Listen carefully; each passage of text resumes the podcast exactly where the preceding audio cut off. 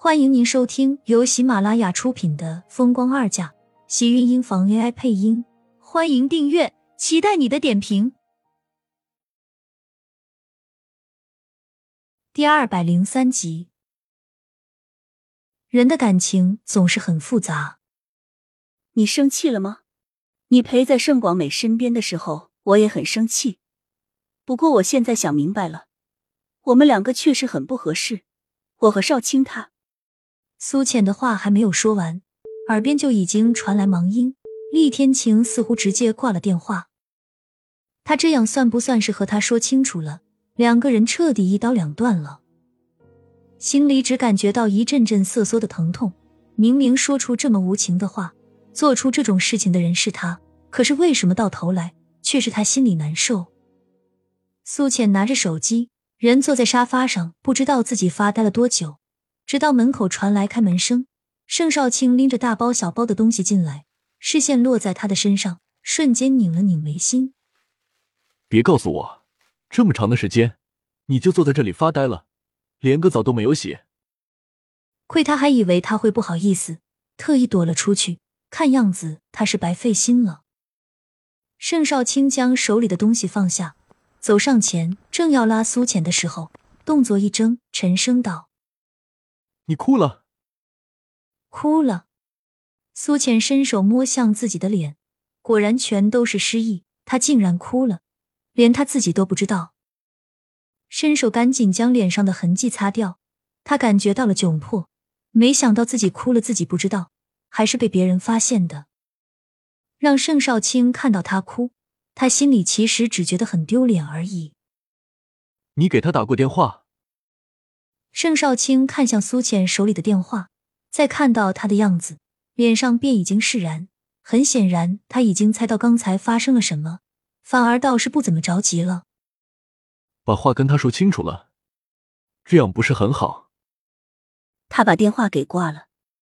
厉天晴根本就没有听他说完，甚至接下来的话，他自己其实都说不出口。如果厉天晴不挂电话的话，后面他自己都怕自己说不出来了，是吗？这还真不像是他的作风。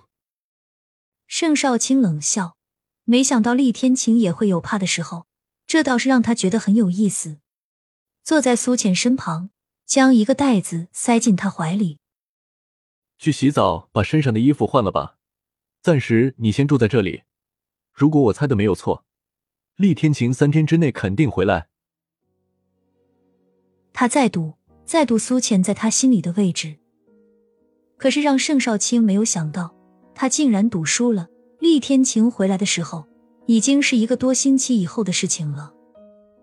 厉天晴和盛广美回来的当天，两个人复婚的消息就铺天铺地的席卷了整个锦城。苏浅一直躲在盛少卿的房子里，没有敢出去上班。他以为厉天晴回来会来找他，可是他又想错了。原来被放弃的爱情，真的就不叫爱情。看着电视里厉天晴推着盛广美在机场里走出来的那一幕，苏浅顷刻间心就炸裂了。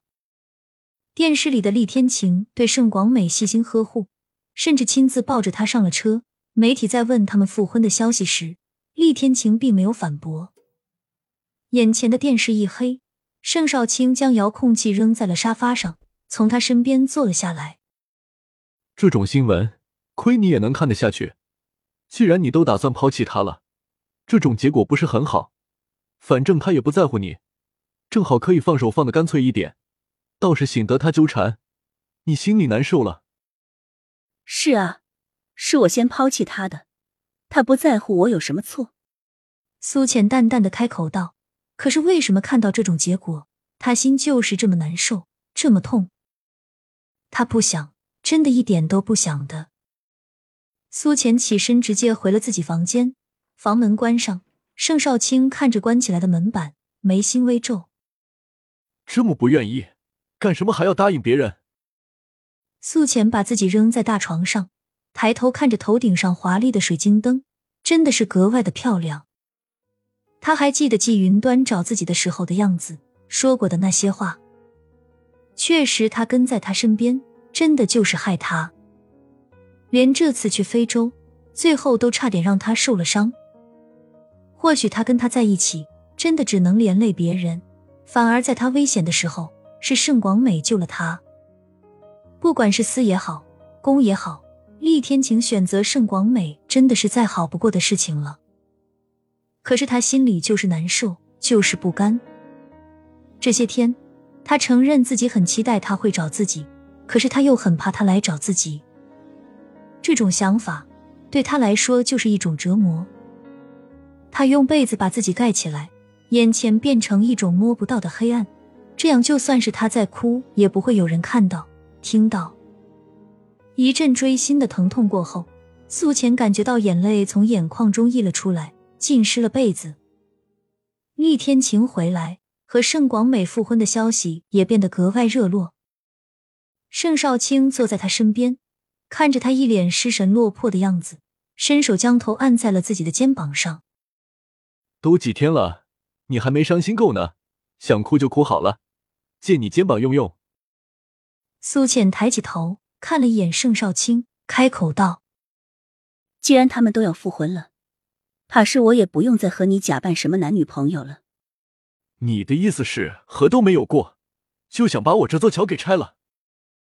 盛少卿微微冷了脸，看了他一眼，也不管他愿不愿意，将他重新拉进自己的怀里。用力禁锢，入了我的门，想这么容易就逃跑，那是不可能的事情。别想了，一天做我的女朋友，没有我的同意，你就一直是我女朋友。你干什么？当初你不是这么答应我的。当初怎么答应的？我已经忘记了。你有证据吗？这么不要脸，苏浅感觉到心里一气。盛少卿已经重新拉住他。脸上带了严肃，就是想要分手，也要等到他们真的复婚后，你就怎么知道他不会再找你？不要把厉天晴想的太简单了。你这么甩了他，作为一个正常男人，他的脸都让你给丢尽了。你觉得他那么腹黑的人，会这么容易就放过你？盛少卿的话让苏浅心里一动，但还是忍不住开口道：“可是他没有来找我。你现在住在我这里。”他当然不会跑到这里来找你，厉天晴可不是这么好糊弄的。还是说你觉得他真是一个心地很好的人？你甩了他的脸，他还能放过你？